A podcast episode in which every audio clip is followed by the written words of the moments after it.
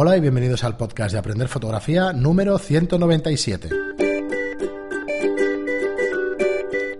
Hola, soy Fran Valverde y como siempre me acompaña Pera la Regular. Hola, ¿qué tal a todos? Muy buenas, Pera. Pues nada, estamos aquí como siempre y antes de nada, pues comentaros eh, nuestros cursos online ¿vale? Eh, todo lo que necesitáis para aprender fotografía a vuestro ritmo. En estudiolightroom.es barra cursos los encontráis. Encontráis cursos de donde tenéis los conceptos más sencillos de fotografía hasta los temas más avanzados. Podéis empezar por el curso de iniciación a la fotografía digital, luego por el práctico de fotografía, donde se tocan los mismos temas o parecidos que en el de teoría, pero en la calle, saliendo a la calle y verlos. Luego podéis adelantarlo con el de flash, de zapata, puesto en la cámara. Iluminación en estudio, iluminación. La verdad es que nos están quedando unos cursos y un, un temario bastante completo y una plataforma más que interesante. Esperamos dentro de poquito tener los de Photoshop, sí. composición, boudoir y una serie de. En teoría ya estará cuando salga este programa. Sí, es que no controlamos muy bien los tiempos de, salida y eso, pero estará por ahí, más o menos las fechas. Y nada, que os gusten, ya sabéis, son 10 euros, una suscripción mensual de 10 euros y tenéis acceso a todos los contenidos, ¿vale? Eh, la verdad es que ya hay horas y horas y horas allí de fotografía y bueno, creemos que, estaréis contentos apuntándos y además os podéis dar baja cuando queráis, o sea que digamos que no tenéis excusa para los que os guste la fotografía y nos sigáis en estos, en estos podcasts. Y ya está, quería hacer la introducción un poquito más corta que normalmente porque tenemos la verdad es que bastantes preguntas, bastantes temas a tocar y querría empezar por... Tengo varias cosas apuntadas. Está aquí Pera haciéndonos una foto para, para Telegram. Y tenía varias cosas apuntadas, pero quería tocar uno eh, que Además, Fran ha puesto una cara en la foto que. No, no. De muñeco animado, no, no, no, no. Yo. Parece 200 las piernas. un poco extraña, pero bueno. Y antes de pasar pues, a nuestro contenido y a vuestras preguntas, que hoy queríamos tocar el tema de calibradores de cámara y algunas cosas interesantes, eh, quiero tocar un tema que se ha tocado en Telegram bastantes veces, ¿vale? Que es... Eh, a ver, eh, no sé si lo sabéis, así os aviso también a los que vengáis de nuevo. Abrimos dos canales de Telegram, uno que es un grupo, un grupo social, donde se tiene una conversación entre gente que es aficionada a la fotografía. Avisamos al que se apunte ahora, que llegue más tarde, porque va a tener miles ya de mensajes ahí. Sí, a ver, es que claro, eh, siempre tenéis la inquietud. Es que no puedo seguirlo todo. Es que es imposible. Es, imposible, es, imposible. Es que es una conversación viva y que está. Pero bueno, la ventaja es que siempre puedes dirigir preguntas a personas concretas. Sí. Entonces, al etiquetarlos, pues puedes preguntarme a mí o preguntar a cualquiera de los miembros si han sacado un tema que te interesa. Claro, entonces, ciertamente no es un canal para tener todas las preguntas referenciadas y que tengáis una guía de todas las preguntas o las podéis consultar todas. Más que nada porque porque bueno porque es un hilo. Entonces hay miles y miles de, mensajes claro.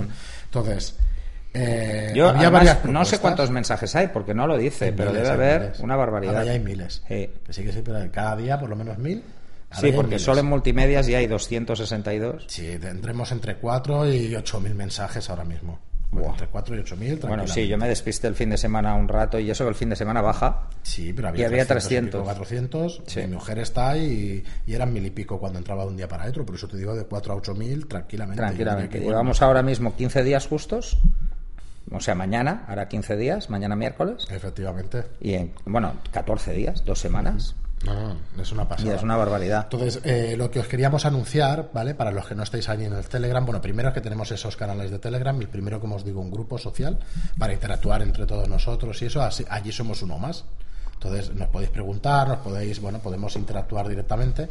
Y luego tenemos otro que es únicamente un canal de noticias, ¿no? Para que sepáis cuando lanzamos un curso, cuando se lanza un podcast, el título del podcast y allí no podréis interactuar, ¿vale? Solo estáis ahí como información por si os agobia el otro canal, que no me extrañaría lo más mínimo, porque no a todo el mundo le va a gustar estar ahí tanto y tener tantos mensajes y tener tantas notificaciones en el móvil. Lo podéis silenciar, pero es cierto que, hay gente que se agobia y eso yo mismo lo tengo que poner en, en silencio muchas veces porque te pones nervioso de no poder atender a las conversaciones, más que que te moleste, porque a mí no me molesta. No, no, a mí en absoluto. Pero claro, eh, dices, ostras, me gustaría estar interactuando y claro, no puedo y, siempre estás ahí pendiente y eso. Entonces, se ha tratado varias cosas. Una de las cosas que más os preocupa en este canal de Telegram es el tema de quedadas, como ahí interactuáis todos, pues un tema de quedadas fotográficas, ¿no? Que estaría mm. muy bien pues montar quedadas fotográficas por, por, ciudad, por provincia o por, por, lo que queráis. ¿Has leído algo que se está riendo? Tell me. Qué mala leche este tenido. Silvia. que no puedo contestar. Eh, entonces, al final, eh, nosotros más o menos lo teníamos un poco planeado ¿Vale? Y entonces algún, usuario nos decía de, lo dijiste tú que era una de las maniobras un plan mm, malvado para dominar, para dominar el mundo. Al final dominaremos el mundo desde el podcast. Es una tontería que hoy no sé dónde me hizo mucha gracia. Sí pues esto igual es de Austin Powers o una de estas así. Y bueno, nos decíais, os proponíais de hacer un foro. Entonces nosotros ya llevábamos tiempo pensando en hacer un tema de red social, ¿vale? Porque creemos que con, el, con un tema de una comunidad que ya tenemos grande con vosotros y eso creo que, podremos aportar más con una red social. Entonces, bueno, para, para el que no lo tenga muy claro este tema, una red social pretende abarcar mucho más de lo que sería un foro. Efectivamente. Entonces, eh, ahí se pueden hacer grupos de amigos, se pueden hacer grupos de todo, de, por, temas, por intereses. Tú te puedes ir suscribiendo a que eh, realmente te interesa. Eh, pues puedes tener tus amigos, que son tuyos, que es como Facebook, por ejemplo. Claro eh, puedes publicar cosas para que las vean todos, todos ven todo y luego puedes buscar por, por áreas específicas que crearemos. A ver, nos decía Samuel, por ejemplo, un oyente nos decía que un saludo, Samuel, desde aquí, que ya sabes que te sigo en el podcast y eso. Eh, nos decías que, para eso ya, bueno, está Facebook o existe Facebook ya, pero es que, no sé, yo creo que... Dependemos demasiado de los algoritmos de Facebook para luego buscar cosas. Luego, nosotros no os vamos a pedir la autoría de las fotos, vais a poder colgarlas ahí. No, exacto, exacto. Entonces, además, además ese es otro, es otro tema que es delicado en Facebook. Y yo depender de Facebook, perdonarme, pero es que no sé, es que no, cualquier día... Eh, se cansa, te lo quita todo y a tomar por saco. Lo sí, luego hay un tema de, de las propias tonterías que tiene Facebook de esa doble moral americana. Eh, un día sube uno un pezón. No, no, es que un pezón da igual que sea hombre o de mujer, es que ya eso es, es vamos, es eh, te excomulgan. y te excomulgan un mes. A ver, es cierto que siempre tendríamos. A ver, pues, nosotros vamos a moderar ese tipo de cosas, eso está clarísimo. Pero, pero, por ejemplo, no me gusta de entrada crear una red social donde existan eh, censura, porque no, no me gusta la censura.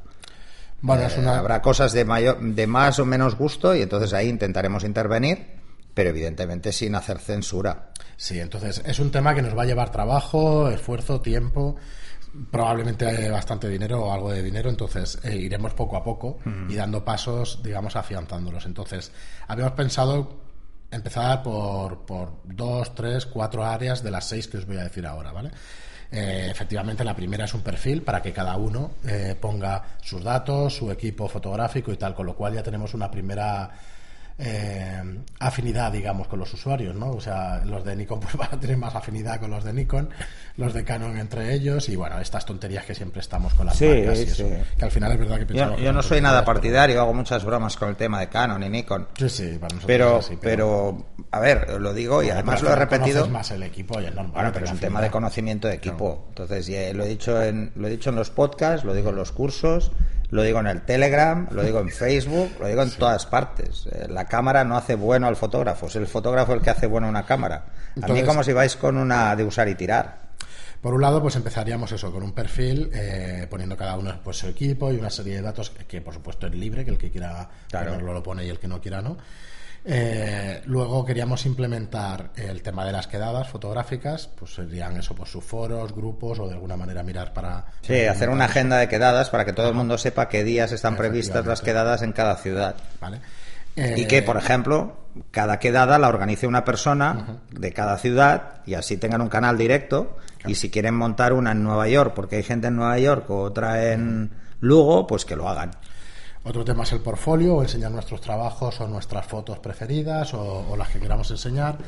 Otro tema es el de dudas y preguntas, que entonces ya quedaría ahí pues para la posteridad, pues para, para, que quede... Sí, que ahí probablemente dentro de lo que son dudas haremos diferentes apartados, pues técnica, equipo, iluminación, cosas así. Como habría en un foro, es lo mismo, eso sería la parte foro. Esta sería, de hecho, la parte foro de la red social. Podríais proponer programas para, para las inquietudes y tal, y haber una lista, encuestas y todo esto, claro, nos permite unificar un poco todo lo que tenemos en la web y que tenemos un poco desperdigado entre Lo que tenemos en la web más lo que está en Telegram, que el canal de Telegram seguirá abierto, seguirá abierto. porque es un tema de, conversación ágil. Eh, pero además podréis tener otro canal para hacer ruegos, preguntas y cosas varias. Creo que, bueno, nosotros también nos, eh, nos sirve para nutrirnos, para contenidos del podcast y todo eso. Sobre todo para, saber, qué, es lo que os interesa. qué es lo que os interesa. Ajá. Eh, no tenemos pensado hacer publicidad salvo de nuestros cursos. No, no, no, exacto. En principio no va a ser una red social para, para bombardearos, a, con publicidad. bueno, por eso, por eso tenemos que vigilar el tema de costes. Eso es así. Sí, es verdad, porque no, no nos podemos financiar nada más que con los cursos y entonces, bueno, llegará hasta donde llegue. Lo, máximo que haremos es una cosa que, que podéis intuir y es que, bueno, igual si os recomendamos un producto porque lo estamos usando, pues igual meteremos un referenciado para que nadie se sorprenda. y ya está, de Amazon, por ejemplo. Que no sé si sabéis de qué va, pero os lo explico. O sea, Amazon te paga una pequeña comisión por recomendar un producto, pero nosotros no vamos a recomendar nunca una cosa que no. No, no, no, que no tengamos o que no conozcamos o que no. No, pero eso, eso creo que, que además como ya, ya lo habéis visto, que no somos mucho de, de vender cosas porque no. nos interesa tampoco. A mí me interesa alquilar. Sí. Yo, yo además eh, siempre, yo cuando alguien me pregunta sobre un equipo que no he usado, pues lo digo directamente. Es como antes en el Telegram me han preguntado eh, sobre... Ah, sí, sobre Lightroom en, en, en, iPad. Ostras, pues si es que yo no lo uso. Eh, ni creo que lo use nunca. Tendría que cambiar mucho el iPad, pero es que claro, yo, yo hago todo con la tableta gráfica, entonces me parece complicado usar el dedo ahora, ¿eh? A estas alturas. Mi dedo es demasiado gordo como para pintar o hacer cosas medianamente bien. Muy bien. Y entonces, si te parece, pero vamos a tocar en este programa, lo dejamos aquí. Eh, bueno, a ver si nos dais ideas y eso para la red social y tal, por cualquier canal que, que nos llegue eh, hacernos las últimas, o sea, cuando lo escuchéis esto, creo que tendréis algo de tiempo para hacer las últimas preguntas para el programa 200. Eh, tengo tres en estos momentos, o sea que espabilad, porque necesitamos preguntas y necesitamos vuestras inquietudes y eso. Ya apretaremos también en el Telegram. ¿Vale? Pero bueno, que sepáis que necesitamos vuestras preguntas. Y luego quería, en mm, el, siguiente programa, el del miércoles, será de preguntas de oyentes, pero quería tratar un par de temas. Espera. Mm. El tema del calibrador de pantalla, ¿vale? Que recomendemos y expliquemos un poquito para qué y, cuáles recomendaríamos. Y el tema de tocar un poco, aunque sea tan que sea, bueno, no, podemos tocar bastante el tema de las luces LED en fotografía. ¿vale? De ver un mm. poco por dónde van los tiros y todo sin Sí, porque han habido varias dudas al respecto. En profundidad, pero por lo menos dar más que una opinión, decir la realidad de las cosas, porque, porque a veces quizá confundimos una un tipo de fotografía y que nos pensamos que bueno, una luz fija puede servir para podemos ver mira yo para que os hagáis una idea hace unos meses tuve una reunión con una empresa que de, últimas tecnologías en tecnología LED precisamente. Pues si quieres tocamos primero que este casual, casualmente es de, un amigo de la infancia que además están en proyectos de innovación a nivel europeo y mundial y que bueno están haciendo auténticas virguerías que yo no imaginaba que existían en, en tecnología LED y estuvimos precisamente teniendo una reunión de I D con, con su equipo.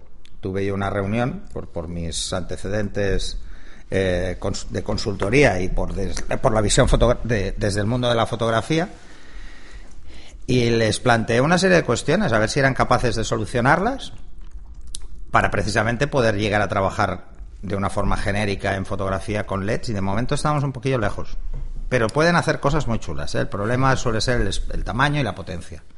A ver, yo tengo, tengo dos sets de luces LED en el estudio y tal que la alquilan para. Yo lo que vi era espectacular, ¿eh? Un día quedamos y vienes y fliparás. A ver, está muy bien. Hay unas pantallas flexibles que están de coña, hay unas mm. cosas muy chulas. Hay cosas muy chulas, pero hay que tener en cuenta mm, qué cosas podemos hacer y qué cosas no. Vale, pues vamos a ver si las podemos aclarar un poco, aunque sea por encima. Pero... Vale, pues eh, empezamos con este tema. Sí, empezamos con este tema, si te parece. A ver, hay que tener muy claro no solo qué es la tecnología LED, sino qué tipo de luz ofrece. ¿Vale? Pese a que podemos tener una luz calibrada de una forma muy fácil, porque con esta tecnología es sencillo calibrar la luz a una temperatura de color, o a un espectro de color específico, que es una de las ventajas que tiene con respecto a la luz de flash, que es estable, la luz de LED yo puedo calibrarla a un espectro concreto, puedo irme hacia el lado que yo quiera. no tengo ningún problema y no tengo por qué cambiar los LEDs. O sea, se puede hacer todo por, por el tipo de, bueno, no sé cómo funciona internamente, porque esto me quedó muy lejos. Los LEDs no existían cuando solo eran bombillas cuando yo estaba estudiando. Eh, y entonces no sé exactamente muy bien cómo funciona internamente, pero al parecer se pueden hacer muchísimas cosas.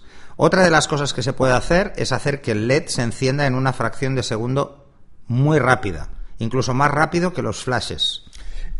O sea, podrían darnos una obturación equiparable a los flashes de generador actuales. Podrían darnos un 8000, un 10000 sin problemas. Pero ¿cuál es el problema? El problema es doble. Eh, en primer lugar, no tiene un consumo muy alto, porque es muy bajo el LED, pero depende del número de bombillas LED. Cuantas más haya, más consumo. Eh, la potencia de los LEDs está frenada. O sea, no, no pueden dar una cantidad de luz exagerada porque se quemarían, precisamente. Entonces, hay que poner muchos. Cuando pones muchos, incrementas el tamaño. El tamaño de la fuente de luz. Por lo tanto, incrementas la caída. No puedes hacer una luz dura con facilidad cuando necesitas mucha potencia. Porque todas son blandas, porque son muy grandes. Claro, una parrilla de metro por metro, pues nunca me va a dar una luz puntual. Si tengo que ponerle un modificador a esa parrilla, voy a tener, voy a necesitar un modificador para cada tamaño de parrilla diferente que tenga. Entonces, eso es lo que lo complica. Entonces, yo uno de los planteamientos que le hice, si eran capaces de poner, por ejemplo, en una anilla de flash de flash estándar, y puse, por ejemplo, Profoto, porque lo conozco, porque entonces una cantidad de LEDs lo suficientemente grande y potentes como para simular un, destello. Y estaban, eh, bueno, los dejé estudiando esto, llevan como seis meses dándole vueltas a este tema de cómo hacerlo, o sea, cómo conseguir una densidad de LEDs lo suficientemente grande y con una potencia lo suficientemente grande como para que pueda usarse como un flash. Pero claro, el problema es el tamaño. O sea, el problema mayor que tenían de entrada es el tamaño. Para conseguir la potencia de lo que sería un flash de, pongamos un número bajo, ¿eh? 250 vatios, que tenga un número guía 80, por ejemplo, necesitarían una cantidad de LEDs tan brutal que la parrilla probablemente superaría el metro cuadrado. Entonces, claro, eh, todavía no es muy razonable. Esto va avanzando cada día, pero, pero no es razonable. Luego los LEDs, eh, en teoría, no, no tienen calor, pero la placa electrónica sufre mucho calor por la tensión que tiene que circular para prepararla. Eh, claro, el voltaje es alto y como el no es un destello, sino que es una luz continua a priori, pues es mucho rato consumiendo. Que sí que no consume igual que una bombilla, pero tampoco pretendes iluminar la misma cantidad. Entonces, pensar en el detalle, o sea, normalmente el consumo de un LED viene a ser un tercio del consumo de una bombilla de incandescente, entre un tercio y un quinto. Las bombillas LED que tenéis en casa consumen muy poco, pero consumen 30 vatios, pero iluminan como 90. O, o, consumen 15 y iluminan como 90, pero de ahí no pasaremos. Entonces, el consumo sigue existiendo. Eh, que sí, que aguanta más, que podemos incluso tener baterías con equipos. Pero ¿cuál es el problema realmente de utilizar la tecnología LED en fotografía? Si lo que vais a hacer es bodegón, es perfecto, por varios motivos. Primero, porque es una luz fría, o sea, no fría en cuanto a, temperatura eh, en grados, no en kelvins. ¿eh? Entonces, claro, podemos hacer cosas Mm, podemos usarla para fotografía en cosas que, bueno, que el calor les afecte. Por ejemplo, imaginaros hacer fotos a helados. Si ponemos un foco de tungsteno para hacer foto a un helado, pues nos va a durar segundos el helado, porque se va a chicharrar y se va a deshacer. Para este tipo de cosas va muy bien. Eh, luego, por ejemplo, es fácil filtrar esa luz precisamente porque como no tiene tanto calor, es muy fácil poner cualquier cosa delante y que no se queme. ¿eh? Por ejemplo, un acetato. Normalmente cuando trabajamos con acetatos o con filtros de color con flashes hay que apagar la luz de modelado porque si no los quemamos. Pues en este caso no. ¿Qué más? Eh, bueno, mm, pero esto que ya nos dice para qué podemos usarlo. Podemos usarlo para bodegón, mm, pero no podemos usarlo para cosas que estén muy lejos de la fuente de luz. Pero no es por un capricho, es por algo que difícilmente podemos solucionar si la tecnología no lo permite, que es contrarrestar a la inversa del cuadrado de la distancia. Tendríamos que hacer una fuente de luz lo suficientemente grande como para que llegara lejos y lo suficientemente potente con en número de LEDs la haría pues enorme. Hoy por hoy la haría enorme. Así que mm, para hacer, por ejemplo, retrato, necesitaríamos una cantidad de luz tan descomunal que mm, pasarían varias cosas. Primero, molestaría la vista. O sea, la persona que tendríamos delante no vería nada. Se quedaría absolutamente cegada. Si cogéis un panel de LED de 600, por ejemplo, o de 1000, que son los más habituales. Sí, 1200 y 600 tenemos aquí. ¿Vale? Eh, os daréis cuenta de que si ponéis a alguien con eso a tope justo delante. Ya empieza a molestar. Molesta bastante. Ah, digo. Sí, ¿cómo lo sabes? con los cursos es verdad que te metemos toda Los cursos me meten, la, me enchufan los LEDs y molesta mucho. Evidentemente molesta menos que un tungsteno, porque el tungsteno no solo molesta la luz, sino además el calor. Pero molesta. Luego, eh, en vídeo no hay problema, porque estamos hablando de 25 frames por segundo. O sea, ahí la obturación da lo mismo, porque estamos hablando de vídeo. Pero en fotografía, si le decimos a alguien que dispare a 1.50 en moda eh, y que dispare a 2.8 porque la luz no llega y a ISO 400, no va a sacar el máximo partido de su cámara. Que ese es el problema que tenemos con los LEDs. Sí. Sí, sí, que la cantidad de luz no es lo suficientemente fuerte como para que a una distancia razonable podamos jugar con un modificador de luz que además no existen, no hay modificadores de luz para LEDs. Cada fabricante hace el suyo de su padre y de su madre, y máximo tienes aletas. Sí, los Nuagan esto tienen aletas y luego tienen una especie de ventana, pero que resta tantísima luz que hemos dejado de utilizarlas. Bueno. Yo cuando sabía que no valían para nada es cuando me costaron 15 euros. Digo, esto no vale para nada. no, pero piensa, imagínate, es que no imagínate que tienes una luz que a un metro para poner un equivalente a número guía, ¿eh? A un metro te da un número guía 14. Y encima coges y le metes un filtro que resta un paso. Efectivamente, pues ya está. mínimo un paso yo diría que un par de pasos. ¿eh? Puede restar más. ¿Cuál es la ventaja? Que, por ejemplo, en los LEDs no hace falta poner doble tela difusora, porque como es una parrilla cuadrada, pero el problema fundamental es que no se han creado estándares para las luces LEDs. Cada fabricante está haciendo lo que le da la gana. Yo he visto paneles LED de metro, por, de metro por dos metros. Sí, es verdad. Eh, pero ¿qué modificador le pones ahí luego? Pues el del fabricante. O sea, al final no hay ninguna norma. Yo, por ejemplo, tengo unos flashes Profoto y puedo comprar una ventana Lincron, ponerle un ring de Profoto y ya tengo la ventana. No necesito comprar otra.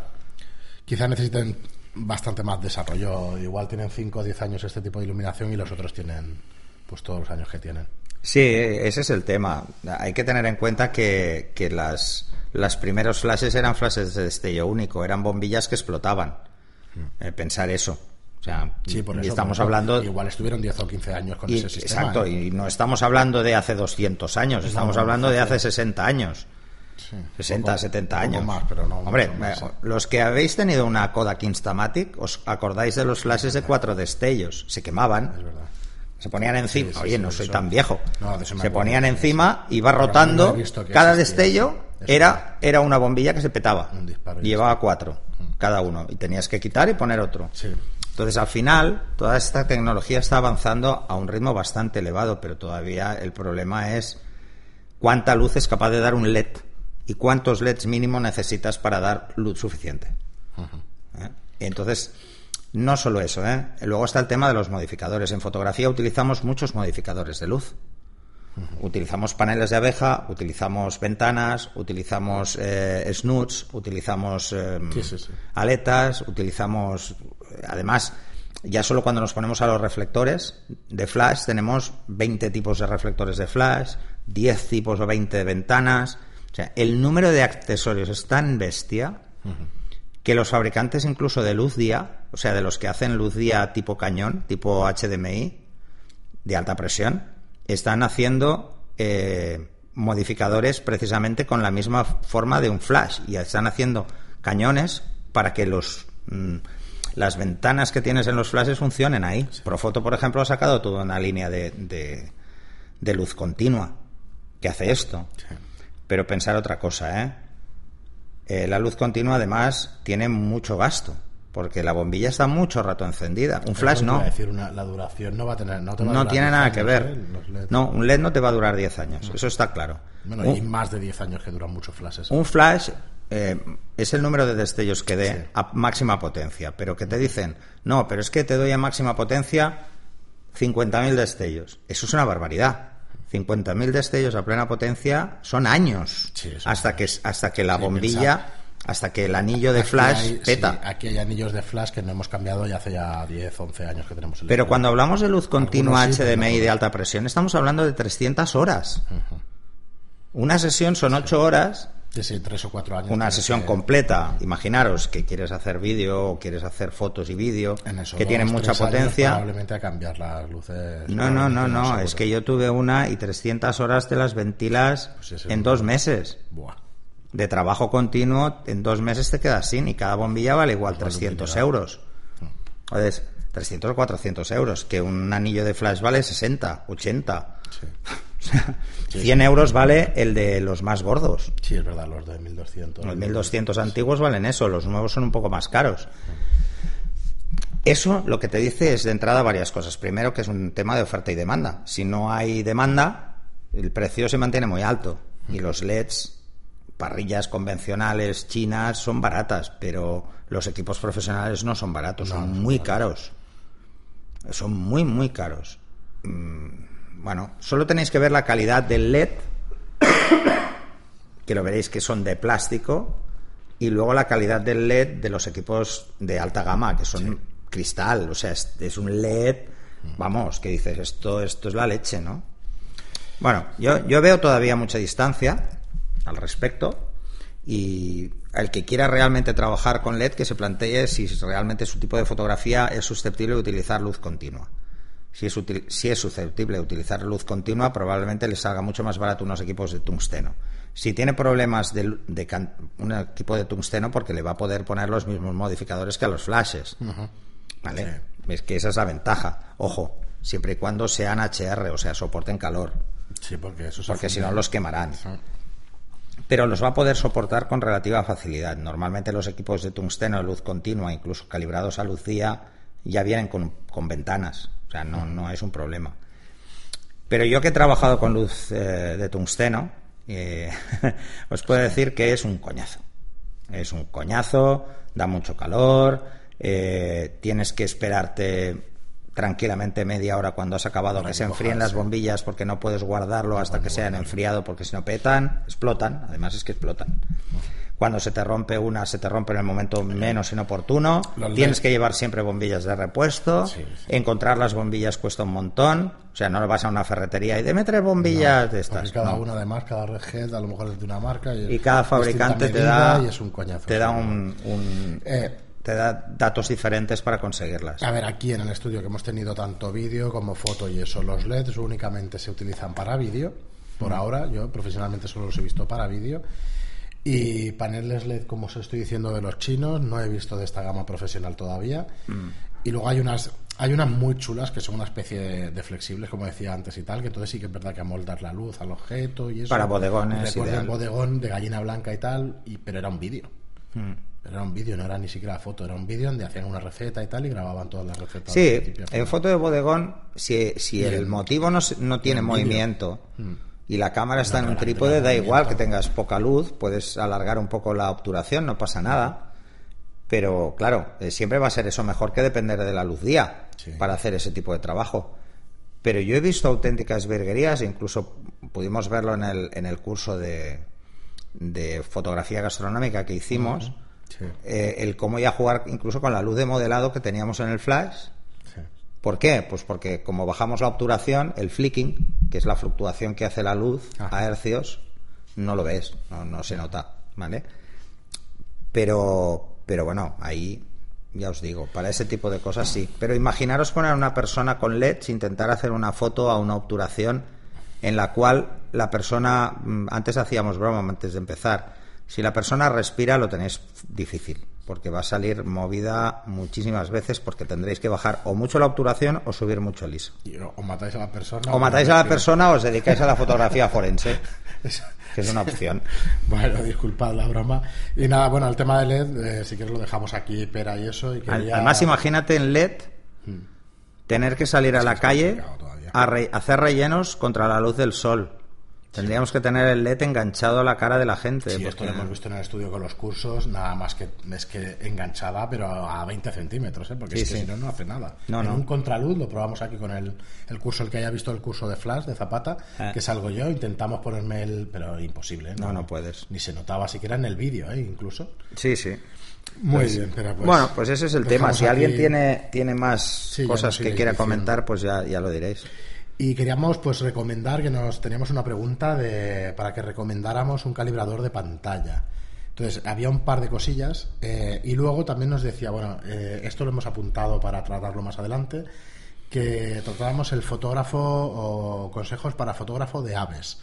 ¿Vale? Como se parecerá, entiendo, ligeramente al tema de, fotografía deportiva, porque se Bueno, esto, con esto voy a hablar con un amigo que es pajarero. ¿Ah, sí? Sí, sí, ah, sí, pues que además es muy bueno. Además, eh, le voy a pedir que me pase fotos de, de los buitres en Monfragüe, ah, que pues hay una escena encima de las montañas.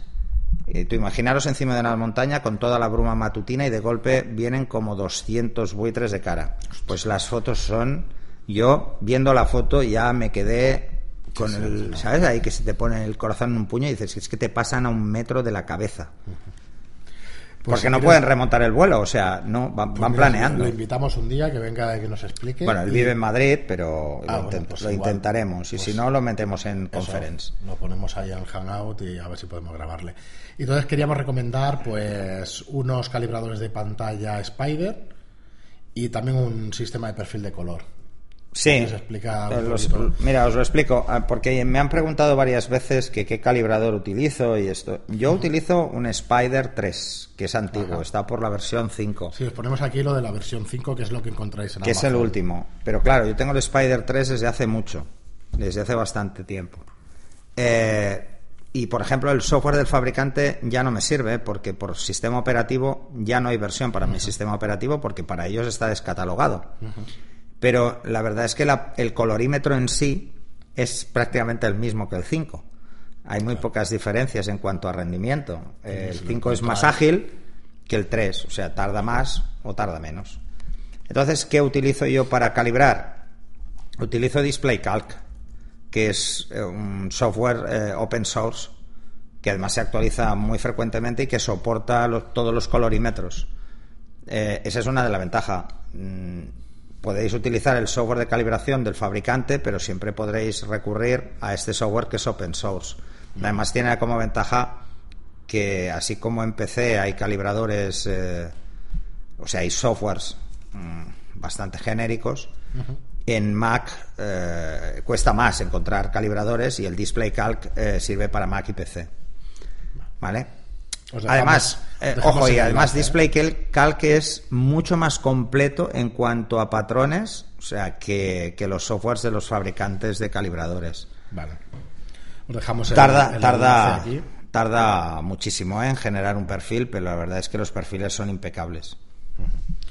Muy bien, pues eso por un lado. Bueno, aquí hay dos distintos, el Express, el Data Color Spider 5 Express y el Spider Pro el Pro, el Pro me parece que la, la diferencia que había con la 3, por ejemplo, en la 5 debe pasar lo mismo, es que eh, está contrarrestando la calibración de la luz ambiente constante. Vale. ¿Vale? O sea, tú lo pones en una base que tienen y con el normal tú haces una medición de luz ambiente y entonces luego calibras con la luz de trabajo que tú tienes y el otro mm, puede estar encendido calibrando constantemente la luz ambiente. Creo que esa era una diferencia. ¿eh? Que me disculpen los de los de Spider si no es así, pero eso creo que, estaba. Yo no sé si tengo la Pro, creo que tengo la Pro. Sí, y luego quería tocar yo el tema del sistema de perfil de color de cámara X-Rite, que no es, no es un calibrador de pantalla, sino que es para calibrar o digamos es para crear perfiles de color de cámara cuando es para disparo. Es para crear un perfil de color específico de una sesión. Lo que antes hacíamos mm, directamente con una carta de color, este lo que tiene, el X-Rite, lo que tiene es como ventaja es que lo pone muy fácil. Eh, tienes tu carta de color pequeña que además es, es plegable mm, y la puedes guardar, que tienes ahí el gris, bueno, para hacer balance de blancos, pero además tienes toda la carta de color, que creo que tiene en total, me parece que son dos plantillas de 24 tonos cada una, o sea, 48, no está mal. Eh, no está mal. Pero para que os hagáis una idea, las plantillas grandes de calibración tienen más de 300, ¿vale? Es, pero son carísimas, son extremadamente caras. El display, eh, el X-Rite, la ventaja que tiene es que está bien de precio y, para la mayoría de situaciones es sobrado, no hace falta más. La ventaja, como decía, que tiene es que no solo tienes la parte de hardware, por decirlo de alguna forma, que es la propia carta de color, sino que luego tienes software para meter esas cartas de color en, por ejemplo, en, en Lightroom y hacer calibraciones del Lightroom automatizadas. recomendároslo porque es una maravilla eso. Es Creo que lo hemos tratado en algún programa, pero es que es súper cómodo. Es muy cómodo. Es muy bueno, es cómodo. Es cómodo, pero requiere requiere un flujo de trabajo específico en cada sesión. ¿eh? Sí, pero, es, así. pero es, más costumbre que otra cosa. ¿eh? Yo lo veo más costumbre, no sé, no, no lo veo tan. Mirar, eh, en, ¿dónde habría que utilizarlo sí o sí una carta de color? Porque eso me lo han preguntado muchas veces. Mm, de entrada en catálogo. Tendríamos que utilizarlo siempre en catálogo porque el color es importante. Si estamos haciendo fotografías de un vestido, y además eso podéis hacer la prueba. Os reto a todos a coger y poner un vestido, una modelo con un vestido, que sea fucsia. A ver a quién le sale fucsia y a quién le sale morado. Veréis que el color es fácil que se vaya a hacer puñetas y que no cuadre con lo que hemos visto. Además, pensar otra cosa. Hacemos las fotos un día y ese mismo día no las revelamos. No te acuerdas. No te acuerdas exactamente de qué color era. Y si haces una corrección, por ejemplo, de luz, te puedes cargar el color, la percepción del color que tenías. O si utilizas luces más frontales o más laterales. Pensar que la luz eh, cuando utilizamos luz frontal subimos el tono y cuando usamos luz lateral subimos la textura, pero bajamos el tono, perdemos tono cada vez que giramos más la luz, la vemos cada vez más oscuro. ¿Por qué? Pues porque hay sombras, porque la misma ropa está proyectando sombras, entonces su tono cambia y porque además el índice de refracción no es el mismo. Con la luz frontal la luz pega en la ropa y vuelve hacia la cámara. Con la luz lateral pega en la ropa pero se va al lado opuesto, porque la luz rebota en el mismo ángulo en el que incide y con la tela incide en diferentes ángulos. Es muy difícil obtener un tono exacto. Entonces, en, en moda catálogo. te ayuda muchísimo. Debería hacerse. Debería hacerse también en, en catálogo producto.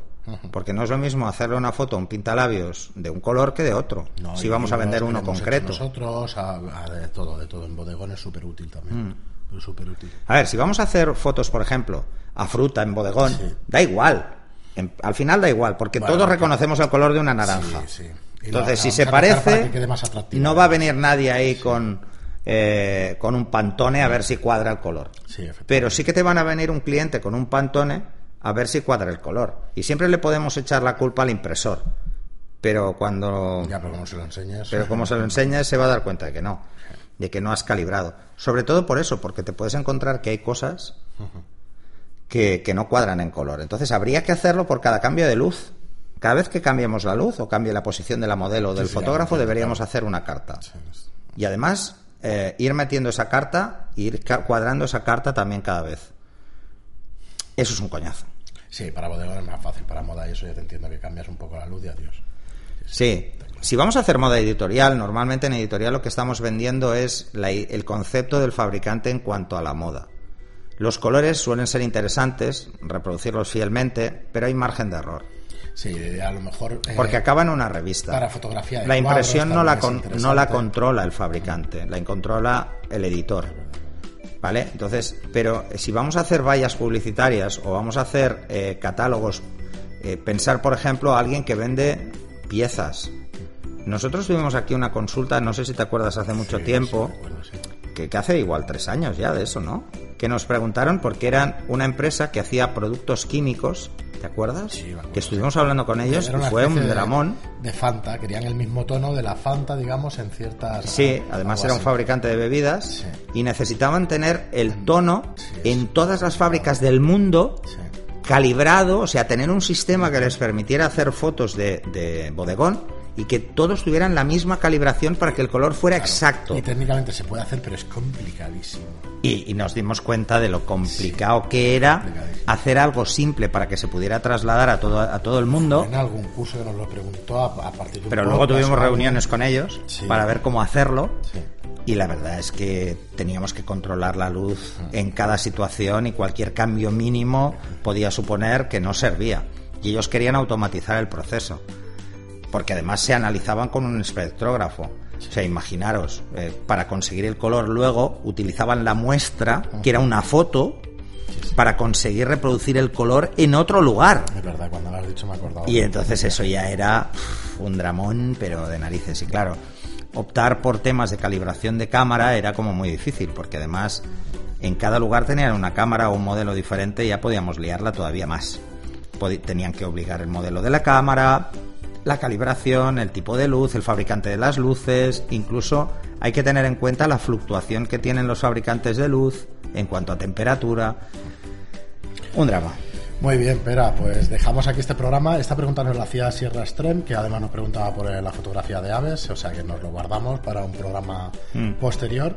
Y muchísimas gracias por tu pregunta. Eh, como os digo siempre, dejamos hasta aquí el programa, pero como os digo siempre, si os gusta nuestro contenido y nos queréis echar una mano, lo mejor que podéis hacer es ponernos una reseña de 5 estrellas en iTunes y un me gusta o un comentario en iBox. Muchísimas gracias y hasta el próximo programa. Hasta el próximo.